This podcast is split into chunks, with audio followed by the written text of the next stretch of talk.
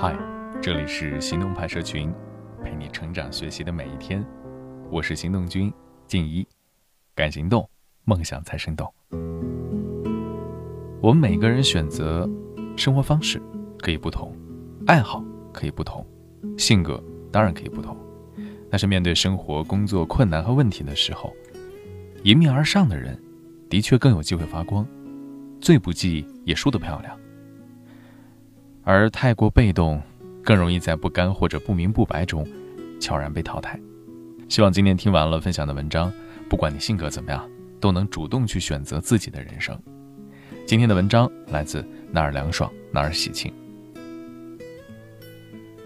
最近我听了一段引发深思的话，出自音频节目《好好说话》。马东说，他亲自把关公司所有面试的最终环节。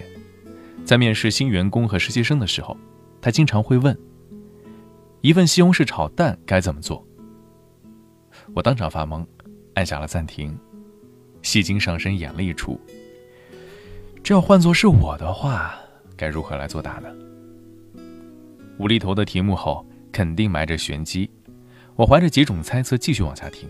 应聘者凡是支支吾吾回答不会做的，还是结结巴巴报流水账似的，都没有过马东这一关。其中一个应届小伙子的回答是这样的：“马老师，您这问题真有意思。我猜您应该不会真想考验我的厨艺吧？我厨艺不行，但我对如何调出一杯好的鸡尾酒倒是颇有心得。我和您说说。”这就是打动马东的满分回答。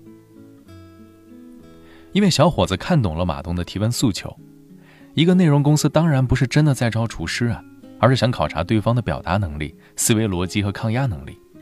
马东欣赏小伙子遇到奇葩题目后没有有一说一，而是想深一步，反客为主，把被动化为主动，把劣势变为优势，翻盘面试的走向。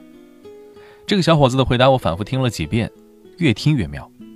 先把马东占据主动权的局面打破，再展开一段平等的互动对话，最后以勾起马东好奇心的方式掌握了主动权。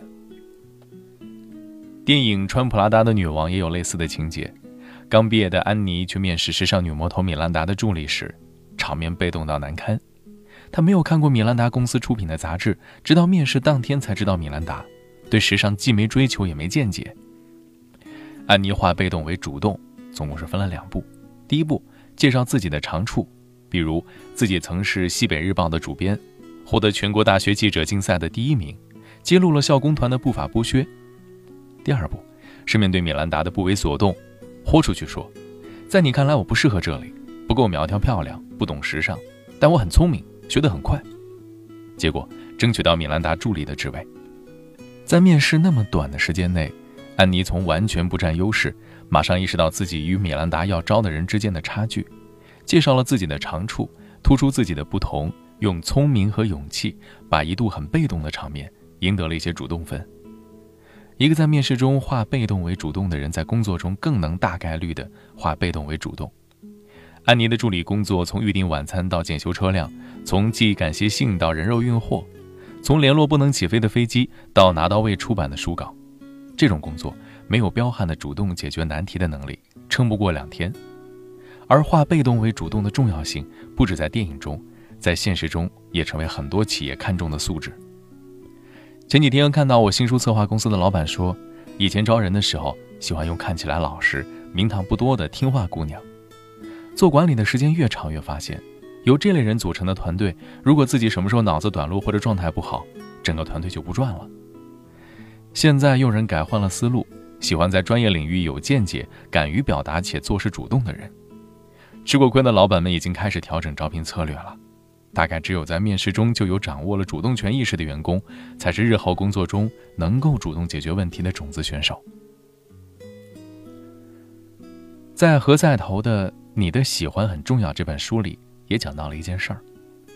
他早年是航空公司的一名放行飞行的签派员，有天在为早班机准备文件的时候，发现某架飞机没有降落地机场的天气报告，如果缺少这项报告，就不能放行飞机。他有其他准备工作要忙，就把这件事交给了副班处理。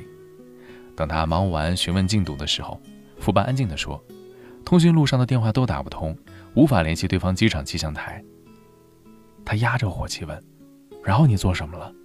副班平静地说：“等消息啊。”他压不住火了，生气地说：“飞机一会儿就要起飞了，你要等到什么时候？”副班也无奈：“我能有什么办法？你让我找谁去？”何在头冷静接手摆在他面前的问题变成了：通讯录上的电话打不通，那么应该怎样找到能打通的电话？最后，他打了对方当地的幺幺四，查到机场总机电话，辗转联系上气象部门的人，拿到了天气报告，航班没有延误。对于副班来说，被动遵照工作流程，避免承担风险；而对于何在头来讲，尽可能主动灵活，想办法解决问题。正像他说的，这种选择会在十年、二十年后。带来完全不一样的人生。我觉得副班这种状态，这种人设，在职场中很眼熟，习惯于听话，习惯于被动。当一件超出操作流程或者领导指令的难题出现的时候，他们就理所应当的开启被动模式。而像何赛头这种为了解决难题主动思考和主动作为的人，更容易脱颖而出，都不必等个一二十年嘛。这些年啊，不要习惯被动。要化被动为主动，是盘踞在我心中的职场铁律。也见过许多人因为主动而得福，比如说跟我同龄的小丁，他的职场跃迁时就像荡秋千，荡到最高点时果断跳上一个更高的秋千，如此循环。起初从小公司跳到大巨头，我好奇他是怎么找到那么好的机会的。他告诉我，他在一次聚会上认识了在大巨头上班的一个朋友。斗胆问朋友有没有内部的推荐机会，朋友觉得他挺适合的，就向公司推荐了小丁。小丁的笔试和几轮面试都发挥出色，最后进入到了梦寐以求的公司，而介绍他进去的朋友也获得了内部奖励。